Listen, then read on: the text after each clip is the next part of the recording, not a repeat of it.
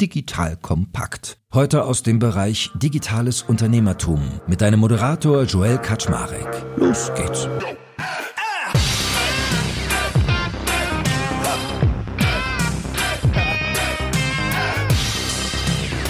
Hallo Leute, mein Name ist Joel Kaczmarek. Ich bin der Geschäftsführer von Digital Kompakt und heute habe ich meine persönliche Lieblingsautorin zu Gast und sie ist nicht nur Autorin, sondern sie ist ein Schweizer Armeemesser für Wissen, Tricks, Tipps und noch einiges mehr. Ah, sie hat mich vor allem sehr unter Druck gesetzt, weil sie im Vorgespräch zu mir meinte, das Schlimmste ist, wenn Leute sich keine Mühe geben, die Leute, die sie zu Gast haben, ihre Gäste, ordentlich anzumoderieren. Also, Challenge accepted, liebe Karin. Ich habe heute Karin Kuschig zu Gast. Und warum ich sage, dass sie meine Lieblingsautorin ist, liegt daran, dass ich letztes Jahr ihr Buch 50 Sätze, die das Leben leichter machen, gelesen habe. Und Karin ist eine Performance Coach für Business, Bühne und Leben und aber auch noch vieles, vieles mehr. Also vielleicht gibt sie uns nachher auch mal eine kleine Kostprobe aus ihrer Radiozeit. Da war sie nämlich auch lange, lange Zeit. Ach, wir reden gleich mal darüber, was sie alles gemacht hat. Weil wenn ich allein mal ihren Klappentext hier so durchlese, Radiomoderatorin, Medientrainerin, Sprecherin, Eventhost, Songtexterin, Keynote-Speakerin und, und, und, und. So. Aber weil Karin genauso wie ich einen hohen Anspruch hat, haben wir gesagt, wir machen das halt aber nicht so eine Kiste, dass wir hier das Buch nur abfeiern und irgendwie Werbung machen, sondern da drin steckt ganz viel Wissen zum Thema Souveränität und Abgrenzung. Und mein Wunsch an Sie war, magst du nicht mal rumkommen und wir reden darüber, wie man sich im Geschäftsalltag souverän und abgrenzend verhält? Ja, und da gab es übrigens eine wundervolle Mail, die ungefähr sieben Meter lang war und wo 900 meiner 50 Sätze drin standen. Und ich wurde mit meinen eigenen Waffen geschlagen. Ich soll jetzt hier bitte mich herbewegen und dieses Interview geben, weil ich immer gesagt habe, nein, ich habe keine Zeit. Darf ich da mal kurz reingehen? Ja, äh, darfst du.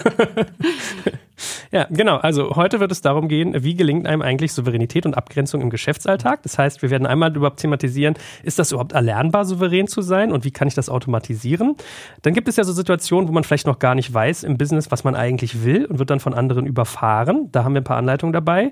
Manchmal kriegt man auch so richtig beschissene Aufgaben auf den Tisch gelegt, die eigentlich unpassend sind und die man loswerden will.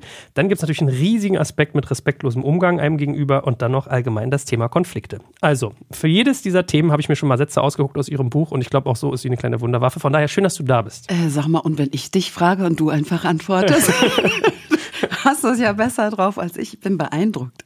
Das ja, ist ja ein Ding. Und liebe Hörerinnen und Hörer, jetzt muss man auch mal neidlos anerkennen, ich glaube, einer der wenigen Gäste, nein, eigentlich haben viele Gäste eine schönere Stimme als ich, aber der eine so signifikant schönere Stimme hat.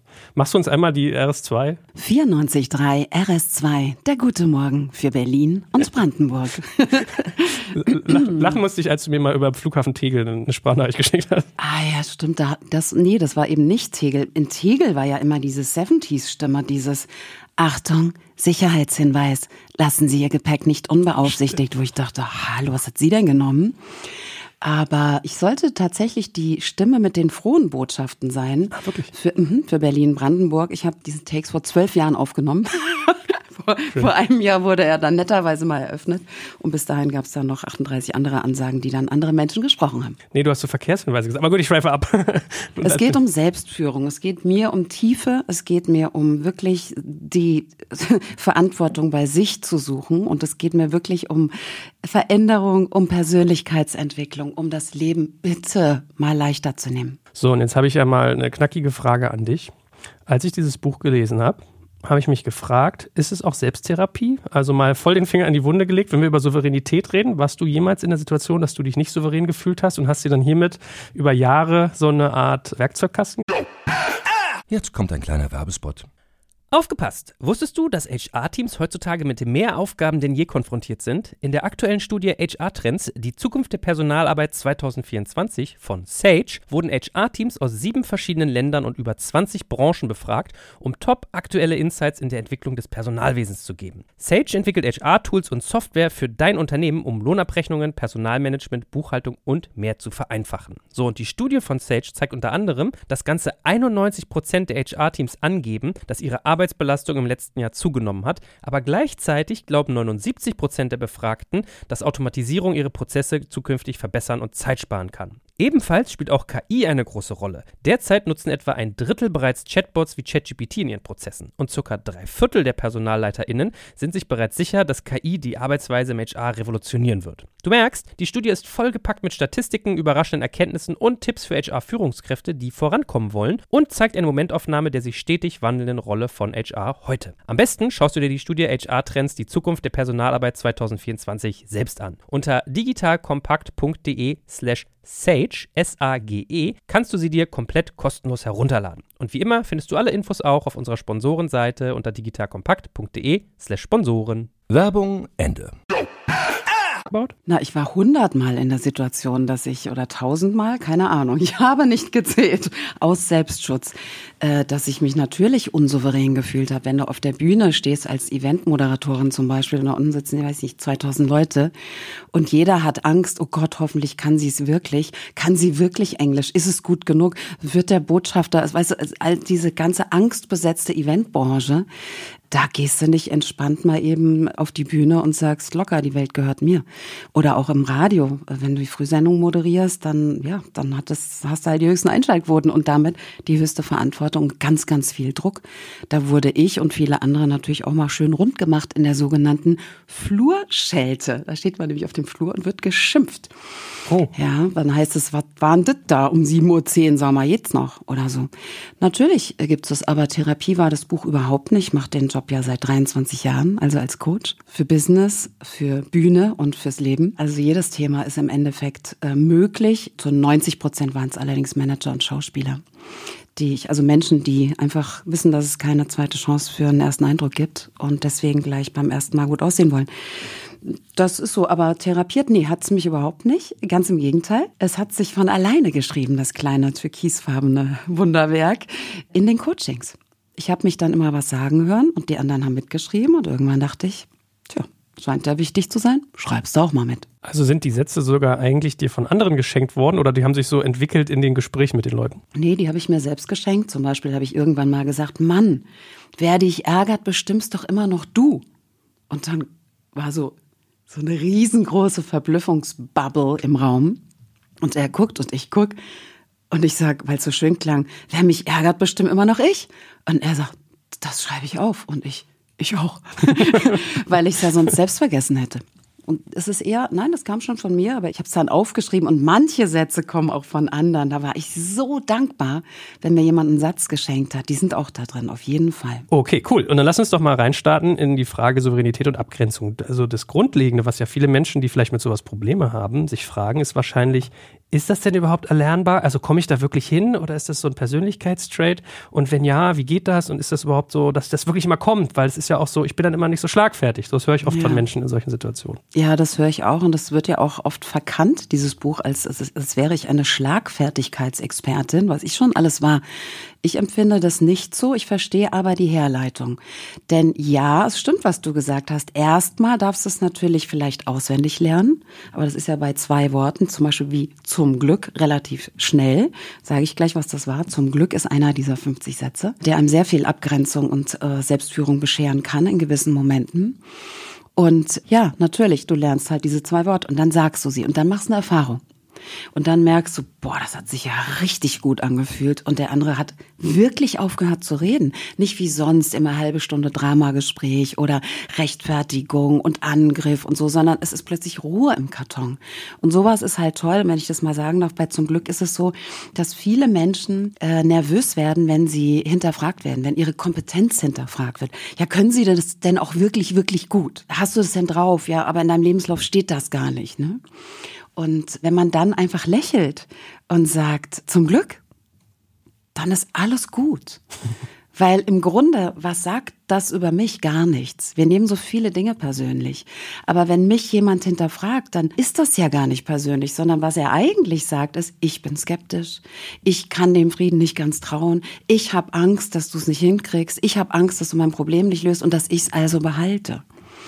Und äh, daher ist sowas Kleines wie, ja, zum Glück. Mit einem Lächeln natürlich Gold wert. Mhm. Da geht es vielfach auch bei, darum, bei sich zu bleiben, wenn es um Souveränität und Abgrenzung geht. Es geht immer darum, bei sich zu bleiben und mitzukriegen, wir sind gar nicht der Nabel der Welt. Äh, und die anderen meinen vielleicht auch unbedingt gar nicht uns. Das merkst du ja in dieser wunderschönen kleinen Frage. Wenn du zum Beispiel was persönlich genommen hast und dann merkst du es ja meistens im Solarplexus oder wo merkst du das? Wenn du so, so. Mhm, Bauchgegend wahrscheinlich, ja. Bauch, Viel ne? Bauch geschlagen. Mhm. Ja, ja, genau. So, so, boah, so ein Schlag in die Magengrube sagt man ja auch, ne? Und wenn du das merkst, dann weißt ja, jemand hat dich erreicht. Und dann ist ja die Frage, will ich das zulassen? dass der mich jetzt erreicht? Oder kann ich vielleicht wie beim Aikido mal einen entspannten Schritt aus dem Weg gehen und er rennt dann gegen die Wand? Und das kannst du erreichen, indem du zum Beispiel eine Frage stellst, nämlich, hätte der das jetzt auch gesagt, wenn ich nie geboren wäre? Mhm. Und da ist ja die Antwort meistens ja, na klar hätte der das gesagt, weil er, er oder sie halt eine ist, die halt solche Sätze sagt. Völlig egal, ob ich jetzt gerade in der Tür stehe oder jemand anderer. Ja, meine Frau hat das mal zu mir gesagt, dass die meinte, ja, wenn der ein Problem mit dir hat, dann lass doch, ist doch seins, mach's doch nicht zu deinem. Ja, das stimmt. So. Darf ähm, man sich abgrenzen, dann bist du wieder bei dem Wort, was du vorhin schon äh, anmoderiert hast, ne? Cool. Dann schauen wir mal so in den ersten Bereich, der mich immer beschäftigt. Manche Leute wissen ja vielleicht noch gar nicht, was sie eigentlich wollen. So, was will ich eigentlich? Und hm. ich, ich schmeiß mal einen Satz rein, den ich dazu sehr schön finde. Wenn manchmal Leute einem dann vielleicht so ihre Ideen mitgeben, man spürt, aber es sind nicht die eigenen. Da geht's ja schon los mit Souveränität und Abgrenzung.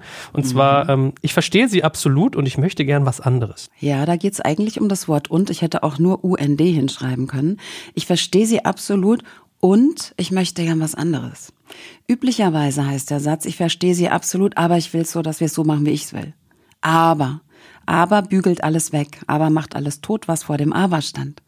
Wenn du aber sagst, ich verstehe dich absolut und ich habe halt einen anderen Geschmack und es gibt einen Grund, warum ich so möchte und wir machen es bitte so, wie ich es gesagt habe, dann drückt es ja eine Haltung aus, nämlich A, ich habe dich gehört, ich verstehe dich, dazu muss man jemanden hören und jeder will gehört werden, sonst würden wir nicht reden. Zweitens drückt es aus, ich bin reflektiert, weil ich habe drüber nachgedacht, was du, du da so möchtest. Ich habe es verstanden und ich habe eine eigene Haltung und eine eigene Entscheidung.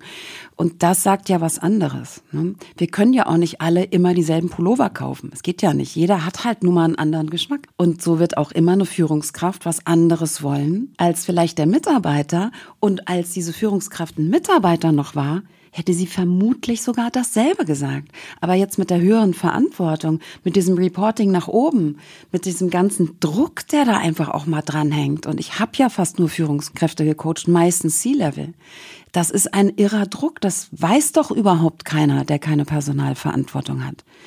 Das sieht von unten alles entspannt aus, ist es aber nicht. Ist es überhaupt nicht. Und ich finde einen Satz, der da so artverwandt mit reingeht, da hast du lustigerweise aber kein und geschrieben, wenn ich ihn richtig abgeschrieben habe. Der lautet, klingt alles logisch, mein Gefühl rät mir jedoch etwas anderes. Mhm. Warum ist es da kein und? Könnte ich auch machen, aber ich wollte ja hier, ähm, das Aber ist ja immer dann blöd, wenn das was kaputt macht. Mhm. Ne? Also wenn zum Beispiel, ja, klingt alles logisch und ich möchte was anderes, das klingt für mich total fremd. Ich möchte sagen, ich möchte dennoch Jedoch trotzdem, sogar trotzdem hätte man sogar noch sagen können, dann wäre es noch stärker in dem Trotz sozusagen drin gewesen. Ich möchte was anderes. Nee. Mein Gefühl rät mir was anderes. Also das heißt ja, trust your guts. Mhm. Ja, also das Herz war nun mal, vertraue deinem Herz, es war schon da, bevor du denken konntest, ja. Wenn mein Gefühl mir was anderes sagt, sage ich was ab. Völlig egal, ob das unlogisch ist, ob Hunderttausende von Euro dagegen sprechen. Nein, es hat mich noch nie betrogen und ich werde auch in Zukunft daran glauben. Deswegen sage ich da trotzig jedoch.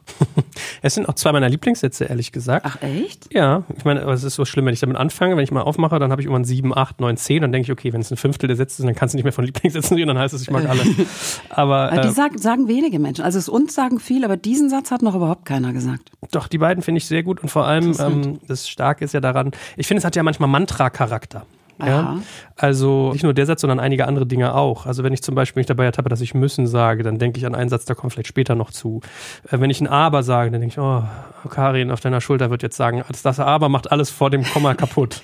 ist das so? Will ich das kaputt machen? So, ja? Ja. Das ist ja. interessant, finde ich. Deswegen. Vor allen Dingen, wenn du über dich selbst redest. Ich war mal im Gesangsunterricht und da hat eine Frau wirklich wundervoll gesungen. Die vor einem hört man ja. Und dann hat sie sich angezogen, ist rausgegangen und so Mütze auf und wollte gerade gehen. Und ich sage, boah, du hast ja super geklungen singst du professionell? Und sie sagt, ja, ich singe professionell, aber nur Musicals. Und da weiß sie ja genau, was sie von sich hält. Also findet sie blöd, sie hatte was anderes vor, sie hat einen Traum, der hat nicht geklappt, irgendwie muss sie ja ihr Geld verdienen. Da, da, da, da. Alles ist in dem Aber drin. Es wäre schöner gewesen, auch für mich, die ja ein Kompliment gemacht hat. Also ein Kompliment ist ja ein Geschenk, das gebe ich dir ja und sag damit bitte. Und du sagst ja damit, indem du es annimmst, danke. Und ich habe weder bitte sagen können, noch konnte sie danke sagen, weil sie ja gleich die Sache kaputt gemacht hat. Schade eigentlich. Anderer Lieblingssatz, der auch noch zu dem Thema passt mit Was will ich eigentlich ist, ich weiß nicht heißt immer Nein. das meine ich mit Mantra. Weißt du, was ich meine? Ja, okay, jetzt komme ich drauf langsam. Ich liebe diesen Satz. Er hat mich schon so oft vor stundenlangen Überlegungen hin und her, Ping-Pong-Spielereien und Brainstorming bewahrt. Wenn du sagst, ich weiß nicht, dann heißt es ja immer, ich weiß es, aber. Das heißt ja, ich weiß nicht. Und das Aber ist meistens so groß, dass ich halt sage, ich weiß nicht, heißt immer nein, weil wenn ich es wüsste, dann würde ich ja ja sagen. Wenn du sagst, äh, willst du mich heiraten? Ich sage, ich weiß nicht. Naja, da würde ich mal sagen, die Antwort heißt nein, weil ja, ich will, spürst du eben. Und für die ganz wenigen Fälle, vielleicht äh, einen von zehn oder so, bei denen dieser Satz nicht stimmt, weil äh, ich weiß nicht, heißt jetzt eigentlich nur, ich darf die Umstände ändern und eigentlich ist es ein Ja, ist er trotzdem gut, weil dann kannst du mal rausballern, nein, Möchtest du es haben? Nein. Und durch diese Wucht und die Vehemenz und die Klarheit von diesem Nein merkst du, oh, nee, ich will es doch. Oh Gott, nein, ich will es unbedingt. Und dann ist es also so ein Verstärker, so ein Hinweisschild, was dir sagt, ah, okay, I got it. Also es hilft dir so oder so. Entweder weil es eine Abkürzung ist, weil es wirklich Nein ist, oder weil du durch dieses Nein merkst, ha, es ist doch ein Ja. Also ich mache hier schon mal so eine kleine Lernliste, wenn Menschen jetzt zuhören, was man jenseits der Sätze auch nochmal so als Metafakten mitnimmt, finde ich. Also das Erste, was wir schon gesagt hatten, war, man sollte bei sich bleiben, beziehungsweise ja. sein. Und das Zweite ist ja, was ich daraus jetzt höre, man muss manchmal wirklich auch lernen, sich wieder spüren zu können. Ja, ja, auf Oder? jeden Fall. Wir sind ja, also das, was am meisten fehlt in der Welt, glaube ich, ist ja nicht Frieden oder sowas. Also das wäre eine Konsequenz von allem für mich, sondern Bewusstsein. Wir sind ja alle wahnsinnig unbewusst. Also ich merke das ja in jedem Corporate Workshop. Wenn ich was sage und dann sage ich, okay, kannst du noch mal kurz wiederholen? Ist gar keiner in der Lage dazu, irgendwas zu wiederholen. Hä? Was? Nee. Die Leute sind mit sich selbst beschäftigt oder sie überlegen, was das für ihr Leben jetzt bedeutet oder wie es gewesen wäre oder warum guckt denn der so komisch? Hat der was gegen mich? Wieso guckt denn der jetzt hier so hin? Dem sage ich jetzt gleich was in der Pause oder na, kann mir doch egal sein, wie der guckt. Ich gucke wie ich will und dann, hä, was soll ich wiederholen? Und dann ist es schon wieder nicht möglich. Also und weil wir nicht mal mitkriegen, dass wir nicht zuhören. Nicht mal das. Wir sind einfach irgendwo, meistens denken wir unsere Gedanken gar nicht, sondern die Gedanken denken uns. So, jetzt haben wir mal über einen Bereich geredet, nämlich wenn man noch nicht so richtig weiß, was man will. Jetzt gibt es ja einen anderen Bereich, da habe ich richtig so ein Bild aus deinem Buch im Kopf. So die, ich glaube, es war eine Assistentin, die du da beschrieben hast, die so mm. gefühlt so einen Stapel auf den Tisch geballert kriegt. Mm, so, die tolle Assistentin, ja. Die, die, gute Seele der Firma, ja? Ja, die so. war toll. Manchmal gibt es ja im Berufsleben die Situation, dass man unpassende Aufgaben zugewiesen bekommt. Ich glaube, es ist jetzt für dich ein leichtes, welche Sätze ich dir da so mit, mit mm. dich jetzt drauf anspreche. Ein schöner, der mir sehr gut gefällt auch, ist, ich fühle mich hier gar nicht zuständig. Das ist gleich der sechste im Buch. Ja, das ist Mila, die tolle Assistentin. Das ist eine Frau. Abgrenzungsthema ist oft Frauenthema. Das heißt nicht, dass es Männer nicht haben. Das heißt nur, sie haben es vielleicht und geben es nicht zu. Aber es ist ein besonderes Frauenthema, weil Frauen so gern von jedem geliebt werden wollen. Denen ist es nicht so wichtig, dass sie irgendwie aufsteigen oder so, sondern ist es ganz, ganz, ganz doll wichtig, was andere über sie denken. Warum ist das so mal als kleiner Exkurs?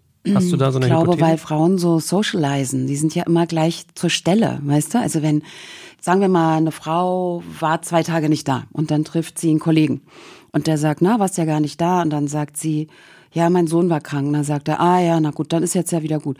Du, wollen wir noch mal kurz wegen der Sache reden? So, jetzt machst du dieselbe Geschichte mit einer Frau und ich möchte hier nicht schwarz-weiß malen, sondern das ist meine Erfahrung, mein Leben. Dann heißt es, ja, mein Sohn war krank. Ach, was hat er denn gehabt? Mhm. Es gibt sofort ein Gespräch. Ja, dann sagst du auch nicht Scharlach oder Bronchitis. Ah, hast du schon mal versucht, diesen Rettich auszuhöhlen und dann Kantiszucker reinzulegen? Und wenn du unten da ein Loch machst, dann läuft was raus und das ist ein toller Hustensaft. Ah, dann nimmt aber die andere Frau und sagt nicht, ah ja, gut, danke und wischt's weg, sondern ach, das schreibe ich mir gleich mal auf. oder holt ihr Handy und quatscht eine Sprachmemo rein. Oder das, das ist ein Fass ohne Boden. Es geht immer weiter. Frauen sind Netzwerker, die verbinden sich. Ah, da kenne ich auch eine tolle Freundin, die musste mal treffen und so. Das ist so ein typisches Frauending. Und deswegen sind die natürlich ganz, ganz, ganz, ganz schwer dabei, wenn es um Abgrenzung geht, weil Abgrenzung angeblich, und das stimmt nicht, aber das ist das Missverständnis, Abgrenzung ist das Gegenteil von, oh, ich werde nicht mehr geliebt also oder bedeutet, ich werde nicht mehr geliebt. Und das stimmt ja gar nicht. Meistens wird man auf jeden Fall mehr respektiert, sagen wir so. Beschreibt es vielleicht noch mal ein bisschen tiefergehend. Warum ist es so, wenn ich etwas ablehne und damit das Gefühl habe, ich stoße jemand vor den Kopf, ich setze eine Grenze, dass ich dann mich beliebter vielleicht sogar mache, auf jeden Fall respektierter? Naja, bei Jetzt kommt ein kleiner Werbespot.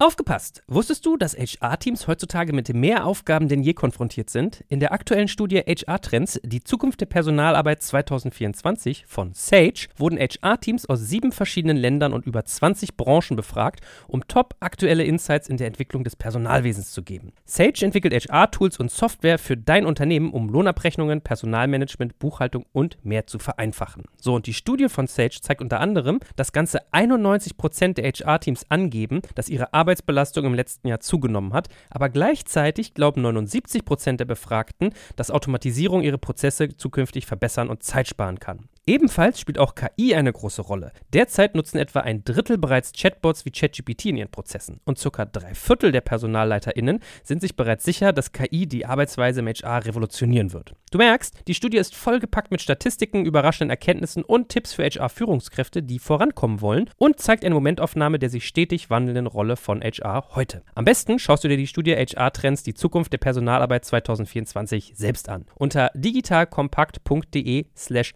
Sage, S-A-G-E, kannst du sie dir komplett kostenlos herunterladen. Und wie immer findest du alle Infos auch auf unserer Sponsorenseite unter digitalkompakt.de slash Sponsoren. Werbung Ende. Ein Beispiel davon, ich bin hier gar nicht, ich merke gerade, ich bin hier gar nicht zuständig. Ne? Sagst du ja, also erstens, ich bin reflektiert, ich habe es gemerkt, dass ihr mir hier drei Jahre die Sachen rübergeschoben habt. Zweitens, ich kenne meinen Job. Drittens, ich kann Nein sagen. Nein ist unbequem. Ja ist ja ganz einfach. Ja ist ja easy way out. Nein ist eine Haltung. Na, wenn ich zu dir sage, du, nach dem Podcast wollen wir noch zusammen essen gehen und du sagst ja, dann sage ich nicht, echt, wieso denn? Will ich ja nie sagen, weil ja ist easy way out. Wenn du sagst, nö, sage ich, äh, ach so, äh, soll ich dir was mitbringen? Und du, nee, nee, danke, ich habe schon. Ähm, soll ich warten? Ich kann noch warten, bis du, weißt du, es wird unangenehm. Nein ist immer unangenehm. Nein ist eine Haltung. Und deswegen werden Leute natürlich respektiert, die mal sagen können, bis hierhin und nicht weiter. Die mal so einen kleinen, fiktiven, unsichtbaren, sagen wir mal, Zaun aufstellen und sagen, hier höre ich auf und da fängst du an. Weil das bringt ja den anderen auch was. Ich hatte mal einen CFO, der ein unfassbar übergriffiges Verhalten erlaubt hat von der Personalchefin. Also ich habe gedacht, ich fasse es überhaupt nicht. Ich saß nämlich in dem Zimmer, als sie reinkam. Da hatte ich so einen Job on the Job Tag. Sie hat mich aber nicht gesehen und sie wurde offenbar auch nicht informiert. Kam also rein, hat ihr Zeug dahin geknallt und hat gesagt, äh, jetzt muss ich einen Namen erfinden, äh, sage ich mal, das war in Hessen, Michael, gell? Michael, ich muss mit dir reden, ja, das, so geht's nicht weiter. Ja, komm, bist du fertig oder was? Komm, wir reden. Und ich dachte mal, was ist das denn für eine Ansage? Und dann sagt er, das ist übrigens die Frau Kuschig, und sie sagt, warum weiß ich nichts davon? Wer sind Sie? Wo kommen Sie her? So, und dann habe ich so auf ihn gezeigt, weil wer bin ich, dass ich diese Frage beantworte? Und er, ja, die ist Coach und die läuft bei mir mit. Ach, und es läuft nicht über meinen Schreibtisch, toll. Und so ging es die ganze Zeit. Und am Ende, das ist ja üblich bei Job on the Job, dass man dann eine Auswertung macht, war sie wieder weg. Und dann habe ich gesagt, wer hat denn das Gespräch eigentlich geführt? Und er sagte, na ich. Und ich, ah, Wann denn? War ich da draußen? Und dann habe ich gesagt, wir spielen das jetzt nochmal durch. So. Und da sie sich ja schon hingesetzt hat, einfach unaufgefordert in seinem Büro, habe ich gesagt, fangen wir doch damit an. Wenn sie sich schon hingesetzt hat, dann stellen Sie sich doch neben sie und sagen mit einer Geste auf den Stuhl, äh, setz dich doch. Sie saß ja schon. Und dann, äh, was, das soll ich machen? Ich sag, ja, das sollen Sie machen, damit sie damit klar ist, wo hier wer ist. So, und dann sind wir das alles durchgegangen und er hatte so ein schlechtes Gewissen, sich abzugrenzen. Schnitt. Zwei Wochen später komme ich wieder, komme mir vor für die Frau von der Hamburg-Mannheimer, weil sie rennt mir schon auf dem Flur entgegen. Frau Kuschig, ich muss ihn, ich muss sie knutschen. Ich sag, aha, warum? Also der Michael, der ist ja so super. Also wie der sich gemacht hat. also was ich damit sagen will, wenn Menschen mal Grenzen, also Mitarbeiterinnen Grenzen gesetzt bekommen, sind sie froh. Weil die Frau hat ja wie ein Teenager, wie ein rotzfrecher Teenager immer wieder ausprobiert, wie weit kann ich gehen, wie weit kann ich gehen. Und als er gesagt hat, Füße vom Tisch, dann hat's geklappt. ja, ist ganz ulkig, ne? Schöner Vergleich eigentlich auch mit der Erziehung. Ja. Spielt es eigentlich eine Rolle, dass in deinen Sätzen teilweise steht, ich fühle mich hier gar nicht zuständig, klingt alles logisch, mein Gefühl rät mir jedoch was anderes? Weil, wenn du sagst, ich glaube, viele Frauen konsumieren deine Sachen und hast eben gesagt, äh, der Rettich, der ausgepresste versus, ah ja, cool, dann können wir ja loslegen. was macht denn dieses Wort fühlen im Vergleich zu, ich finde mich hier gar nicht zuständig zum Beispiel? Oder ich bin hier gar nicht? Weißt du, was ich meine? Hm, ich weiß, was du meinst, klingt so ein bisschen weichgespült, so lenorig. Ich find's gut, aber ich frage mich, ob es noch eine Funktion hat. Naja, zunächst mal, also 70, 80 80 Prozent meiner Klienten waren ja immer Männer. Die haben sich gefreut über diese Sätze, weil sie es mal sagen dürfen, jetzt offiziell. ja, viele geben sich nicht die Erlaubnis, aus irgendeinem Grund so zu sprechen. Naja, wir reden ja hier über ein Gefühl. Ich kann ja schlechter äh, sagen, ich denke, ich bin nicht zuständig, weil es ist ja kein Gedanke, es ist ja ein Gefühl. Also, wenn es um Gefühl geht, würde ich doch auch mal dieses Verb benutzen. Wenn es um Gedanken geht, würde ich natürlich immer denken sagen. Aber in dem Fall geht es ja um the guts. Anderer schöner Satz, der auch zu dem Thema passt, das möchte ich dir lieber nicht versprechen. Das ist schön. Wir haben ja oft so einen eingebauten Roboter, der verhindert, dass wir was, was wir jemals gesagt haben, zurücknehmen dürfen. Und deswegen tun wir uns dann schwer und oh, wissen gar nicht, wie machen wir es denn jetzt? Oh, jetzt habe ich dazu gesagt, wie soll ich absagen? Ja, das wäre zum Beispiel der Satz, ich habe mich umentschieden. Und hier dieser Satz ist ähnlich. Da sagst du schon vorab, ich möchte es lieber nicht versprechen, weil du weißt, oh, ich kam schon tausendmal in Teufels Küche und habe irgendwas zugesagt und dann musste ich sowas von zurückrudern. Ja, bist ja nur am Lenken und das ist ja so viel aufwendiger, als einmal kurz vorher zu sagen, du, das möchte ich lieber nicht versprechen. Ich weiß es jetzt gerade gar nicht. Als zu sagen, ja klar, easy way out für eine Sekunde, aber dann dong, dong, dong, dong, dong, Rattenschwanz, kommst nie wieder raus aus der Nummer. Ist aber auch ganz lustig gesagt, weil dann ist das ja quasi so ein Sätze-Paar sogar eigentlich. Ja. Also das möchte ich jetzt lieber nicht versprechen versus ich habe mich umentschieden. Und ich finde, es macht ja auch was, es ja, bringt einen so in den Driver-Seat. Also ich habe neulich, hat mich ein sehr unsympathischer Partner, mit dem ich gerade ein Issue habe, hat mich ange ja, dann telefonieren wir am Montag. Dann habe ich gesagt, am Montag hat mein Kind Geburtstag, am Montag nehme ich mir dafür keine Zeit. Ah. So, weißt du, was ich meine? Und es ist so Driver Seat behalten. So, nein, ich habe ja. nicht gesagt, da kann ich nicht oder nee, oder ich habe es dazwischen, ich habe gesagt, nee, dann nehme ich mir da keine Zeit für, das ist aktiv so. Was hättest du denn davon gehalten zu sagen, und wie wäre es, wenn wir es jetzt machen? Oder ich möchte es lieber dann und dann machen, als zu sagen, wann du es nicht kannst oder wann du es nicht willst? In dem Moment war es, glaube ich, mal wichtig, demjenigen mal zu zeigen, so, wer hat eigentlich die Entscheidungsmacht gerade, weil ja. er sehr übergriffig war. Ja. Aber per se, wenn es normal wäre, wenn es nicht eskalativ schon wär, ja, gewesen wäre, hätte ich es gemacht wie du. Weil es klingt eskalativ von einem Tonfall allein. Ja, da, da, da, ne? so zwei Leute mit, dem Geschirr, mit so einem Gewehr. Ich habe neulich eine Frau gehört, Amerikanerin, die das übersetzt bekommen hat von irgendjemandem, die gesagt hat, sie war so dankbar über diesen Satz. Ich habe mich umentschieden, hat mir überhaupt noch niemand gesagt. Die Leute sagen immer andere Lieblingssätze und ich sage, ah ja, was, wann denn?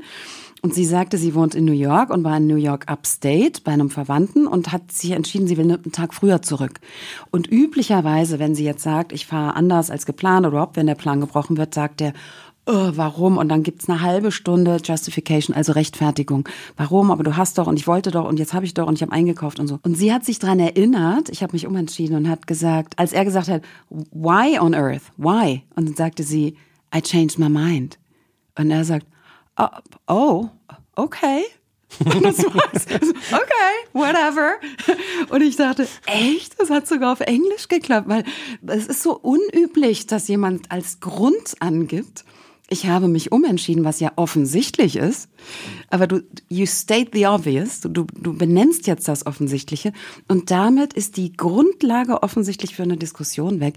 Und das fasziniert mich an diesen Sätzen selbst, weil sie ja alle so sturmerprobt sind und weil so, so viele Manager, die halt geprobt haben und gesagt haben, es klappt und gab auch ganz andere, wo es nicht geklappt hat. Die habe ich natürlich nicht mit reingenommen, ist ja klar. Aber es ist ironisch, weil ich bei dem Satz genau gedacht hätte, dass es exakt umgekehrt wäre. Dass wenn man, also Aha. man hat so die Erwartung, wenn man sagt, Freunde, ich sag unsere Spielerunde heute Abend ab, ich habe mich umentschieden, da hätte ich gedacht, so, dass dann irgendwie sowas, ja, aber wieso denn? Wir haben doch schon. Ja, das sagst du nicht dabei. Du sagst, ich, ich möchte es lieber absagen heute. Aha, was ist denn los? Ja, ich habe mich umentschieden. Ach so, ja, hm, ja, äh, ja. Es ist so so ein bisschen Teflonschicht, so ein bisschen unantastbar, weißt du? Hm. Teflon. Vielleicht sagt dann einer, warum? Dann würde ich natürlich nachstehen, passt besser so für mich. Aber du musst, wir müssen alle nicht sagen, ich sag ab, weil, und dann kommt die Riesenstory. Denn in der Regel ist es so blöd für jemanden, dass er eine Absage von uns kassiert, dass er nicht auch noch die ganze Backstory hören will, sondern er darf ja jetzt schon mal seinen Kalender umorganisieren. Und wir freuen uns ja eigentlich, wenn es dann auch irgendwann aufhört mit, äh, ich habe, ähm, ich kann da nicht, ich möchte lieber dann und dann verschieben. Das reicht ja. Man muss ja nicht immer die ganze Story hören. Wenn man es jetzt mit dir durchprobt, merkt man es auch, weil es eigentlich eine Sackgasse. Ich habe mich umentschieden. Da gibt's gar nichts dran zu deuteln. Genauso wie ja. du jemandem nicht sagen kannst, ich fühle das so und so, da kannst du auch nicht diskutieren. ist halt so. Der fühlt sich, da gibt's ja, ja nichts. Wer fühlt, hat recht. Mhm. das ist leider so. Wer heilt, hat auch recht. Genau, Studie hin oder her. So, jetzt kommen wir mal zu einem anderen Themenbereich, nämlich respektloser Umgang. Also hat man ja gerne mal auf der Arbeit. Das, was du gerade beschrieben hast mit dem Michael da und der Mhm. HR-Dame, war ja durchaus auch von Respektlosigkeit geprägt. Äh, ein Satz, der in meiner Top 3 Beliebtheitsskala ist. Die, die Top 3 sind einmal das, was wir gerade hatten, klingt alles logisch und so weiter. Und dann der hier. Es tut mir leid, wenn ich den Eindruck vermittelt habe, dass sie so mit mir sprechen können. Ja. Und dann hört man im Raum hinterher so ein kurzes Boom. Oder? Echo, Echo, Echo. Ja, das sitzt, ne? Das ist, der kommt nicht von mir, der kommt von einem Flugbegleiter aus der First Class. Tadang! Wo sich Menschen, die üblicherweise noch nicht mal Business zahlen würden, auf Firmenkosten gern mal breit machen. Und da war ein so unverschämter Mensch, dass er ihm diesen Satz tatsächlich dann gesagt hat. Und der hat sowas von gewirkt, dass ich dachte, okay, also ich mag keine rhetorischen Ohrfeigen. Bei mir geht's ja um Deeskalation, nicht um Eskalation. Aber manchmal, wenn jemand so ist und du gar nicht weißt, wie du raus sollst, schon gar nicht auf 11.000 Meter Höhe, dann ist es vielleicht ganz gut, mal zu sagen, es tut mir leid, wenn ich den Eindruck vermittelt habe, dass Sie so mit mir sprechen können. Können Sie nämlich nicht. Ich habe den einmal benutzt, einfach weil ich ihn ausprobieren wollte. Und ich habe ihn deswegen mit reingenommen, weil er erstens tricky ist, weil er ja lange auf die falsche Fährte lenkt. Ne? Es tut mir leid, ah, es kommt eine Entschuldigung, dass ich den Eindruck vermittelt habe, uh, die ist, äh, die ist reflektiert, dass sie mit mir so sprechen kann. Äh, excuse me. Ähm, das, weil ich ihn halt lustig finde. Das andere ist aber, weil er mir niemals einfallen würde. Im Zauber des Augenblicks und in the heat of the moment wahrscheinlich auch keinem anderen einfallen würde. Den darf man wirklich ins Repertoire packen, einmal sagen, fünfmal sagen, auswendig lernen und hoffen, dass man ihn nie braucht. Ja, aber ich sage, meine Top 3 ist der. Den dritten kommen wir vielleicht nachher noch. Hast du ihn schon mal benutzt? Ich überlege gerade. Das Lustige ist, ich habe das, Das wüsstest du. Ich habe es nicht im Business-Kontext, sondern eher im Privatkontext, wo ich mir den immer bereithalte. Weißt du, so dieses, Ja. äh, jemand fährt dir in die Hacken an der Kasse, Ach. sagt irgendwann, dann, dann sagst, drehst dich um und sagst so, äh, ich, ich, was, was Ich hatte denn? keine Lesebrille auf. So, ne? Immer passiert, auch toll, ja, Und whatever. dann, dann sagst du, und dann sagst du irgendwas und dann werden die Leute unverschämt. So emotionale Geisterfahrer nenne ich das immer. Hm, interessant. Dafür bereite ich mir sowas eher vor. Und ich habe jetzt einen, da habe ich das so im Repertoire mit dem, was Thema wir gerade hatten, da habe ich gedacht, der ist im Pistolenlauf schon drin. Ja. Wenn was, das muss man auch echt sich gewahr sein. Gut. Ja. Aber ich hoffe, dass du ihn nie brauchst. Ich auch, ich ja. auch. Ja. Aber schön, ihn zu haben. ja, Ne? auf jeden Fall. Wie, so ein Ameri- Definitiv. wie so ein Amerikaner. Ich brauche keine. Waffen, aber es ist gut, I don't need my, you know, I just got it. Just sitting there, no problem. Und ich glaube, meine Frau hat sich, und das passt zu dem Kontext auch ganz gut, über den Satz gefreut. Wer mit dem Finger auf andere zeigt, zeigt Mhm. dabei mit drei Fingern auf sich. Ja, mache ich gerade mal hier bei dir. Ich zeige jetzt auf dich und der kleine, der Mittel- und der Ringfinger zeigen auf mich. Ne? Ist mir übrigens hier um die Ecke passiert, hier in Berlin. Genau hier beim Einparken war das. Da habe ich den zum ersten Mal benutzt, wo einer quer über die Straße geschrien hat. "Äh, Das ist aber Halteverbot, da dürfen Sie nicht einparken. Und ich dachte, ja, darf ich schon, kostet 30 Euro. So, ne? Und da habe ich gemerkt, gut, aber das, was der andere sagt, der kennt mich ja gar nicht. Der redet ja nicht über mich, sondern er redet ja eigentlich über sich. Ich wäre gern Polizist geworden, was weiß ich. Ich halte mich an die Regeln. Ich halte es nicht aus, wenn andere es nicht machen. Ich würde da nie einparken. Ich hätte gern ein Auto, mit dem ich falsch parken könnte. Keine Ahnung was, ne? Da kannst du ja tausend Sätze draus machen. Aber im Grunde geht es in diesem Satz doch dreimal mehr um uns selbst als um die anderen, oder? Sagt man den Satz eigentlich zu sich selbst oder zu anderen? Nee, zu sich selbst. Ja, ne? Viele Sätze sind Selbstgespräche. Genau wie wer mich ärgert, bestimmt immer noch ich. Das ist eine Einladung zur Selbstreflexion, um zu gucken, okay, wo stehe ich denn jetzt eigentlich gerade? Warum regt mich das denn jetzt so auf? Warum darf der andere mich denn jetzt so erreichen? Wieso lasse ich das denn zu? Wie, wieso gebe ich denn die Macht ab? Es, es hören ja hier auch viele Führungskräfte zu. Es ist ein Entmachtungsthema. Wenn ich jemandem erlaube, dass der jetzt bestimmen darf, wie ich mich fühle.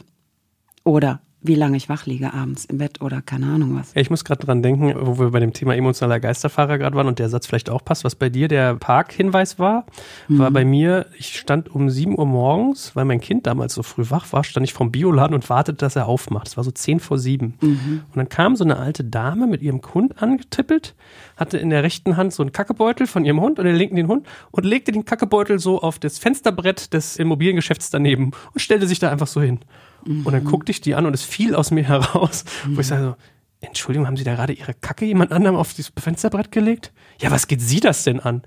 Ich sag so, naja, also ich meine, ich wohne hier auch. Ich fände es jetzt nicht so geil, wenn mir das jemand aufs Fensterbrett liegt. Ja, sind Sie aus dem Osten oder was? Oh, Und irgendwie so, ich so, viele Themen, Ja, viele so so, nee. Metathemen. nee, bin ich nicht, aber selbst wenn. Und mhm. damit war das Thema für mich gegessen. Und dann ging die zweite Schleife los. Als das ganze Thema schon vom Tisch war, ging mhm. die nochmal. Und das Ende vom Lied war, sie lief dann 60 Meter weiter zum Mülleimer und brachte das wutschnaubend irgendwie weg. Aber hattest du und denn den Eindruck, sie will es da für immer ablegen oder hat sie einfach nur da gewartet, bis die Tür aufmacht? Wie ich es dir so erzähle, habe ich es dann auch gedacht. Aber ich glaube, es sah schon so aus, wie ja. ich pack das da hin. Ach so, wow, interessant. Naja. Anyway, ich schweife ab. Respektloser Umgang trifft es aber hier auch. Ja, klar. Einen letzten Satz noch dazu. Das Privileg gebe ich Ihnen nicht.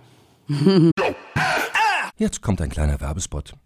Aufgepasst! Wusstest du, dass HR-Teams heutzutage mit mehr Aufgaben denn je konfrontiert sind? In der aktuellen Studie HR Trends, die Zukunft der Personalarbeit 2024 von Sage, wurden HR-Teams aus sieben verschiedenen Ländern und über 20 Branchen befragt, um top aktuelle Insights in der Entwicklung des Personalwesens zu geben. Sage entwickelt HR-Tools und Software für dein Unternehmen, um Lohnabrechnungen, Personalmanagement, Buchhaltung und mehr zu vereinfachen. So, und die Studie von Sage zeigt unter anderem, dass ganze 91% der HR-Teams angeben, dass ihre Arbeit Arbeitsbelastung im letzten Jahr zugenommen hat, aber gleichzeitig glauben 79 Prozent der Befragten, dass Automatisierung ihre Prozesse zukünftig verbessern und Zeit sparen kann. Ebenfalls spielt auch KI eine große Rolle. Derzeit nutzen etwa ein Drittel bereits Chatbots wie ChatGPT in ihren Prozessen und circa drei Viertel der PersonalleiterInnen sind sich bereits sicher, dass KI die Arbeitsweise im HR revolutionieren wird. Du merkst, die Studie ist vollgepackt mit Statistiken, überraschenden Erkenntnissen und Tipps für HR-Führungskräfte, die vorankommen wollen und zeigt eine Momentaufnahme der sich stetig wandelnden Rolle von HR heute. Am besten schaust du dir die Studie HR-Trends, die Zukunft der Personalarbeit 2024 selbst an. Unter digitalkompakt.de slash Sage, S-A-G-E, kannst du sie dir komplett kostenlos herunterladen. Und wie immer findest du alle Infos auch auf unserer Sponsorenseite unter digitalkompakt.de slash Sponsoren. Werbung Ende.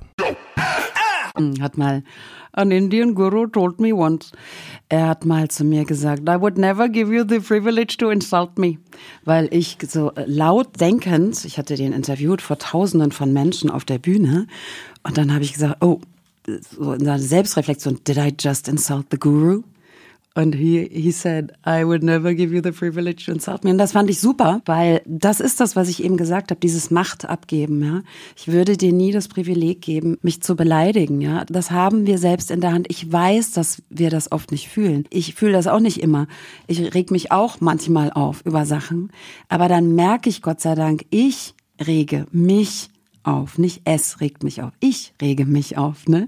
Also ich kann ja auch das Gegenteil erlauben, dass ich sage, naja, das lassen wir jetzt mal schön beim anderen und ich bleib mal schön entspannt in meiner Mitte, weil das Leben ist leicht. Wir machen es uns nur kompliziert. Ich weiß gar nicht, ob ich es aus deinem Buch habe. Ich glaube nicht. Ich glaube, das ist mir irgendwann mal aufgefallen, aber in dem Zuge, genau bei dem Satz, so, ich ärgere mich, ist was Aktives. Also ich ja. entscheide mich selbst darüber.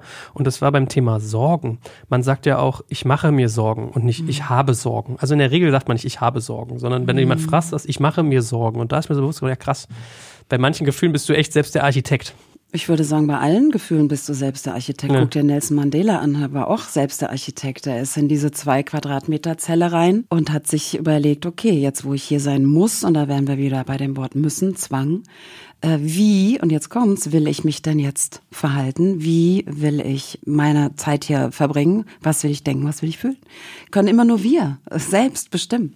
Ein anderer darf das gar nicht. Passender Satz dazu, weil wenn wir mal so vom respektlosen Umgang rüber shiften zum Thema Konflikte, das nehme ich mal lieber nicht persönlich. Ja, das ist ja die Grundhaltung hinter allem. Ich, wieso sollte man? Wie gesagt, wenn der andere nie, wenn ich nie geboren wäre, würde die Frau jetzt auch ihren Beutel dahin legen oder so.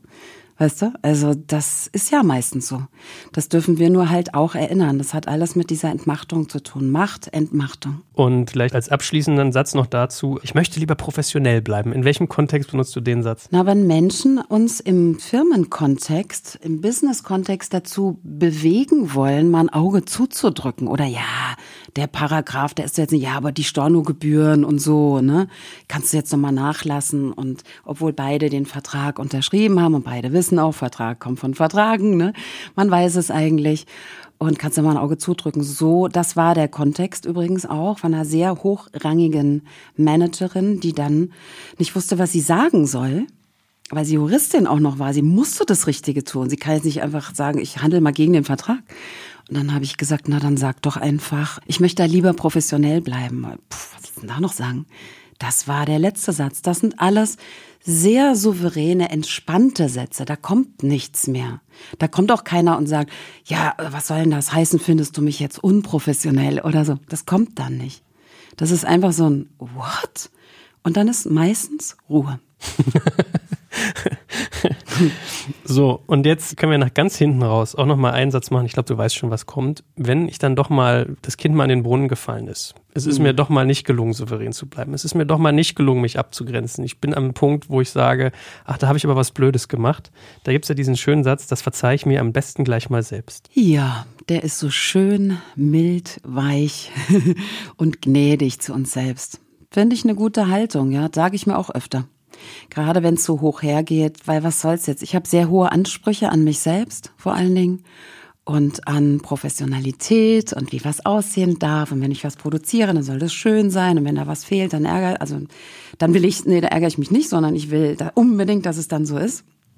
Und manchmal sage ich eben, ja, dann verzeihe ich mir da am besten gleich mal selbst und dann fühle ich mich besser. Und jetzt haben wir schon eine ganze Reihe von deinen Sätzen hier zitiert. Ich glaube, wer sich das Buch jetzt noch nicht bestellt hat, während er hier zuhört, der hat selber Schuld. Und ich glaube ja nicht an Schuld. Ich glaube an Verantwortung. ja, okay, dann so. Ihr müsst die Verantwortung dafür tragen. Ja. Du, du, hast ja einen interessanten Satz gesagt, wo ich mich bei ertappt habe. Mhm. Wenn man das Zeugs liest und dann aber mit dir redet, hast du eben gesagt, das sind ja deeskalativ gedachte Sätze. Mhm, ja. Und was ist so dein Trick, dass man sowas hinkriegt, dass man diese Sätze sagt, ohne dass sie eskalativ wirken? Weißt du, was ich meine? Also, Der Tonfall. Ist, ah. Du hast ja zum Beispiel eine sehr zackige Art zu reden. Ne? Und deswegen kommt das öfter mal oder kann das öfter mal für Menschen, die zum Beispiel nicht so reden, wie ein Angriff wirken wenn der Inhalt ziemlich hart ist. Und der Trick ist, wenn der Inhalt also glasklar ist, sagen wir mal hart, meine ich im Sinne von, ein Glas ist ja nicht weich, ne? Das ist ja kein Flummi, wo du ihn reindrücken kannst, sondern es ist ja glasklar. Und je glasklarer ein Satz ist, desto weicher darf der Tonfall sein. Wenn du einen glasklaren Satz auch noch laserlike hinschmetterst, dann wird es schnell wie ein Angriff klingen. Gerade bei diesem Flugsatz da, weißt du, diese First-Class-Geschichte.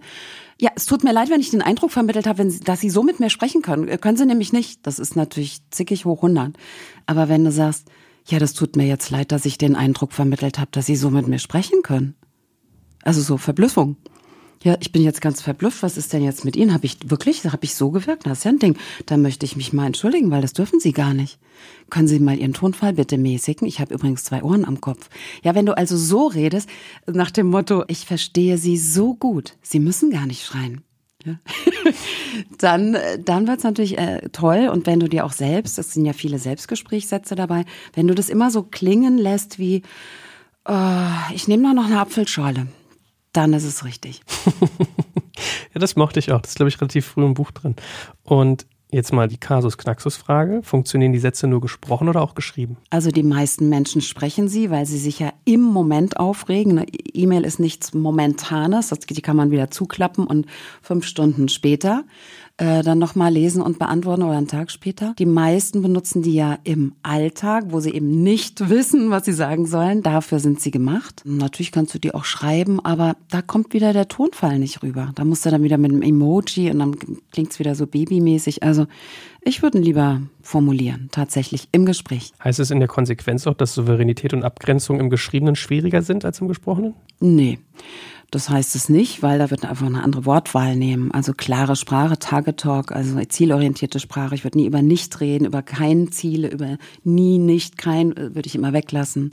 Ich würde immer, wird vor allen Dingen, konditional weglassen. Fällt mir gerade auf. Also wir würden uns freuen, würde ich niemals sagen, sondern wir freuen uns, wenn Sie Lust haben mitzumachen. Ja, also ich würde es sehr verbindlich formulieren. Immer im Präsens reden, nie in der Zukunft. Ja, reinholen ins Jetzt. Also das ist auch ein schöner Trick, aber das, da kann ich jetzt acht Stunden Workshop drüber halten, ehrlich gesagt. Dann machen wir nicht acht Stunden Workshop, sondern vielleicht fünf Minuten noch. Was ist denn ein kleines Einmaleins, um Sprache so verdaulich zu machen, dass man damit ans Ziel kommt? Ist ja fast egal, ob geschrieben oder mündlich. Sowas, was du gerade beschildert hast. Gegenwart ja. sein. Ich finde es grob fahrlässig, wenn ich jetzt in fünf Minuten was erzählen wollte. Ich nenne diese Technik, die ich entwickelt habe, Tagetalk. Früher habe ich acht Stunden damit verbracht, dann waren die Klienten tot und ich auch. Dann brauchte jeder eine Vierhandmassage und selbst die hat nicht gereicht. Dann habe ich es auf zweieinhalb Stunden runtergekürzt. Und dann, nach diesen zweieinhalb Stunden, ist es wirklich ins System gesackt. Und mein Eindruck ist, wenn ich das jetzt machen würde, weil ich dir gern Gefallen tun möchte und das liefern möchte, dann klingt das wie ein Abreißkalender und wie ein Glückskeks. Und dafür stehe ich ja gar nicht. Dafür stehe ich ja gar nicht zur Verfügung, weißt du? Ich stehe ja nur für Dinge, die wirklich tief gehen, die echt sind, die wirken und die man leicht umsetzen kann. Und um das leicht umsetzen zu können, darf ich halt manchmal auch eine halbe Stunde was erklären, damit der Kopf, der das ja unbedingt nicht glauben will, der ja unbedingt weiter glauben will, Gott, das ist ja alles so kompliziert und ich bin gar nicht der Typ dazu und die kennt mich nicht, sonst würde sie wissen und so. Dann kann der, die linke Gehirnhälfte, die skeptische mal ruhig sein und dann kann die rechte mal auffahren und hochfahren und dann spürt es derjenige, weil er so ein Magic Moment in sich selbst hat. Und da muss ich nicht sagen, ja, ja, wirkt, sondern die Leute gucken mich an und strahlen und sagen, oh, ich hab's, ist es angekommen. Und das finde ich schöner. Deswegen tue ich dir diesen Gefallen nicht. Aber du kannst ja zum Workshop kommen. da kann ich das dann in ausufernder Breite, kann es dann jeder erleben, weil da gibt es dann natürlich Übungen. Und im besten Fall ist es halt so. Ich erzähle nicht irgendwas Theorie und du hörst es, aha, und dann weißt es, sondern Wissen wird ja zu können, indem ich es übe. Schon immer so gewesen. Was heißt denn Workshop? Coachst du eigentlich noch? Was machst du denn eigentlich jetzt jenseits nee. von deinem Buch noch? Ich coache nicht mehr. Das kann ich gar nicht. Die Warteliste geht von hier bis Timbuktu, also das schaffe ich nicht. Ich habe mich auf andere Themen äh, spezialisiert, auf Sachen, die das Leben leichter machen, wie zum Beispiel das Buch oder die Kartensets, die dazugehören oder kleine andere Tools. Und mein größtes Baby sozusagen jetzt, wo das Kind ja schon Geburtstag hat, das Buch ist ja ein Jahr geworden, wir haben Kindergeburtstag, sind Live-Workshops, die offen sind. Ich wollte drei Dinge in meinem Leben nie haben. Bekannt werden, ein Buch schreiben und offene Workshops geben. Also, ich könnte mal zusammenfassen, das ist mein Mutprobenjahr. weil alles drei passiert jetzt irgendwie gerade.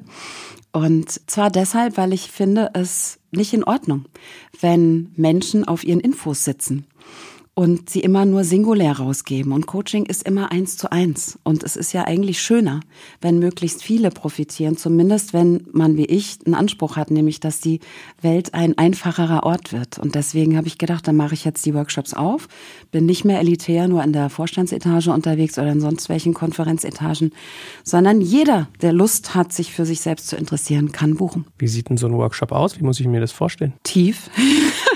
Es wird auf jeden Fall ein Deep Dive. Ich mache sehr viele Angebote zur Reflexion. Ich glaube, es gibt keinen Workshops, wo so viele Reflexionsangebote sind, weil ich eben diesen Anspruch habe, dass die Leute es nicht verstehen, sondern machen. Und dazu darfst du es üben. Und deswegen gibt es nach jedem klitzekleinen Wissenshäppchen sofort die Möglichkeit, es zu üben. Das sind zwei Tage, Freitagabend bis Sonntagabend in Berlin, in Wien, in Frankfurt und natürlich geht's in der Hauptstadt los, ist ja klar. Und das wird ein Deep Dive. Davon kann man ausgehen. Kuscheln gibt's woanders. Kuscheln und kuschig würde aber eigentlich passen. Das habe auch schon oft gehört. Mhm. ja, das würde eigentlich passen. Aber es gibt ja diese Workshop-Hopper-Kurse. Ne? Ah, dann war ich da, dann bin ich hier, und jetzt mache ich Familienaufstellung, mache ich noch das, und mache EMRT und weiß ich was, dann mache ich noch NLP. Und so wird's nicht, weil der Workshop heißt deine beste Version und darum geht's mir können wir bitte alle mal unsere beste Version werden, weil dann ist die Welt ein schöner Ort, weil jeder, wenn jeder einen Besen nimmt und vor seiner Tür kehrt, naja, dann wird es halt ziemlich schnell sauber. Aber heißt dann wirklich, die Leute arbeiten miteinander? Ist jetzt nicht so, dass du da fünf auf die Bühne stellst und coachst die vor allen, sondern man mhm. hat wirklich Übungen. Ja, ja, ja. Also viele Übungen hast du ja auch mit dir selbst. Also es gibt ganz, ganz viele verschiedene, ich glaube, ich habe neun verschiedene Wege der Reflexion mittlerweile gefunden. Es geht ja noch weiter. Ich designe noch. Ja, es gibt natürlich Übungen mit anderen, es gibt viele Übungen mit dir. Manche gehen auch hoch, es gibt Hot Seats. Das mache ich ja bei Listen und Learn. Immer einmal im Monat habe ich so ein Speed-Coaching-Format online. Und da finden sich tatsächlich sieben mutige Menschen, die zehn Minuten auf dem Hot Seat sitzen und ich darf das Thema dann lösen in zehn Minuten. Und das ist natürlich schon, eine, schon die Kür, möchte ich sagen, weil welcher Coach macht das freiwillig, sich vor 500 Leuten hinsetzen und sich testen lassen, ob er in zehn Minuten was rauskriegt oder sie. Hat bis jetzt immer sehr gut geklappt und die Hot Seats wird es auch auf der Bühne geben. Es gibt immer Leute, die sagen, ich gehe hoch, ich will die Nähe, ich möchte das groß machen. Es macht mir überhaupt nichts, dass es jemand sieht. Und es gibt natürlich Hunderte, die das dankbar annehmen, weil sie sich das nie getraut hätten. Ich würde nie auf die Bühne gehen und da live ein Hotseat machen, bin ich verrückt. Aber es gibt genug, die das machen und das finde ich natürlich großartig, weil dann kann jeder was lernen. Abschließend. Wir haben heute über Souveränität und Abgrenzung gesprochen. Was wären noch so die drei Takeaways, die du Leuten mitgeben möchtest, wenn man jetzt zugehört hat und sagt, ah cool, ich habe jetzt schon mal Impulse, der Kopf ist schon so dreiviertel voll, aber ein Viertel geht noch rein. Was wäre das? Also ich glaube, Realität ist immer Verhandlungssache. Es ist selten irgendetwas, wie es scheint. Geht nicht, gibt's nicht. Und unsere äh, Opas und Omas haben ja immer solche Sprüche gehabt. Ich glaube, dass fest Realität ist verhandelbar. Und deswegen ist ja auch mein Spruch, sei realistisch, erwarte Wunder. Fast alles, was ich gemacht habe, hat von außen so gewirkt, als würde es nicht funktionieren. Ich habe immer wieder gehört, das geht nicht, das kannst du nicht machen, das funktioniert nicht. Komischerweise hat es aber immer funktioniert. Es hat also das Leben ist Einstellungssache, ist dann der zweite Satz. Ja, Realität ist verhandelbar. Das Leben ist Einstellungssache und das bedeutet, das, was ihr fühlt, folgt den Gedanken. Das heißt, das, was ich fühle, muss vorher ein Gedanke gewesen sein, sonst könnte ich es gar nicht fühlen. Und daher Satz Nummer drei, watch your thoughts. Also, pass auf, was du denkst. Es könnte ein Gefühl werden, daraus könnte eine Gewohnheit werden, daraus könnte dein Charakter werden und daraus dann dummerweise auch dein Schicksal. Ja, meine Frau hat immer diesen schönen Satz, ich bin ehrlich gesagt nicht sicher, ob er von dir ist, wo sie so sagte, ja, okay, du hast jetzt dir vorgestellt, was ist denn, wenn es nicht klappt? Aber stell dir mal vor, wenn es klappt. Weißt du, was ich meine? Nee, so. der ist nicht von mir. Stell Aber, dir mal vor, wenn es klappt. Ach ja. so. Stell dir mal vor, es klappt. So. So, und die meisten Leute denken sich immer nur, wenn es nicht klappt. Aber wenn man vor, ja, was ist denn, wenn es klappt? Ja? Stimmt, wir machen dieses Worst-Case-Szenario, was übrigens ja auch Dale Carnegie so groß gemacht hat und was ja auch gut ist. Aber nur, damit du dann sagst, ach, das ist der Worst Case, ist ja gar nicht so schlimm, dann kann ich mich ja jetzt mal entspannen und kann jetzt meine gesamte Aufmerksamkeit und die Kraft aufs Ziel legen. Dafür ist der Worst Case gut, aber generell finde ich, das, was deine Frau gesagt hat, super, das merke ich mir. Dankeschön.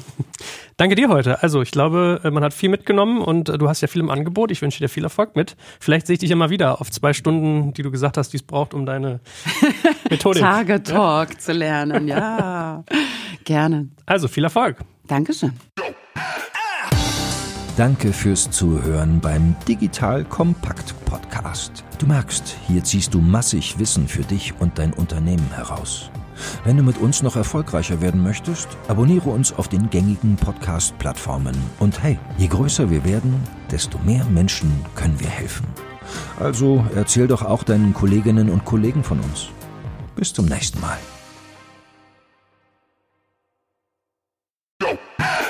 Jetzt kommt ein kleiner Werbespot.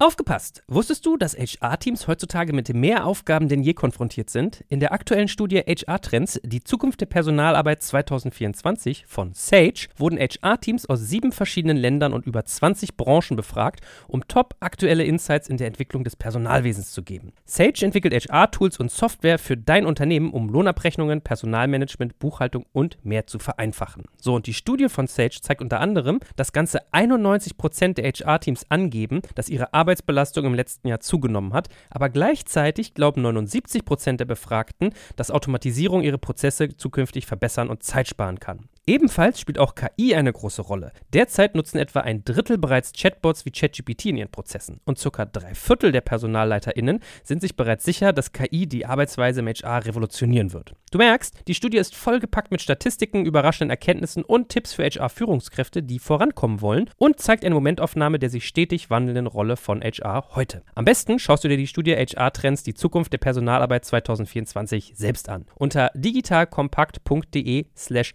Sage, S-A-G-E, kannst du sie dir komplett kostenlos herunterladen. Und wie immer findest du alle Infos auch auf unserer Sponsorenseite unter digitalkompakt.de slash Sponsoren. Werbung Ende.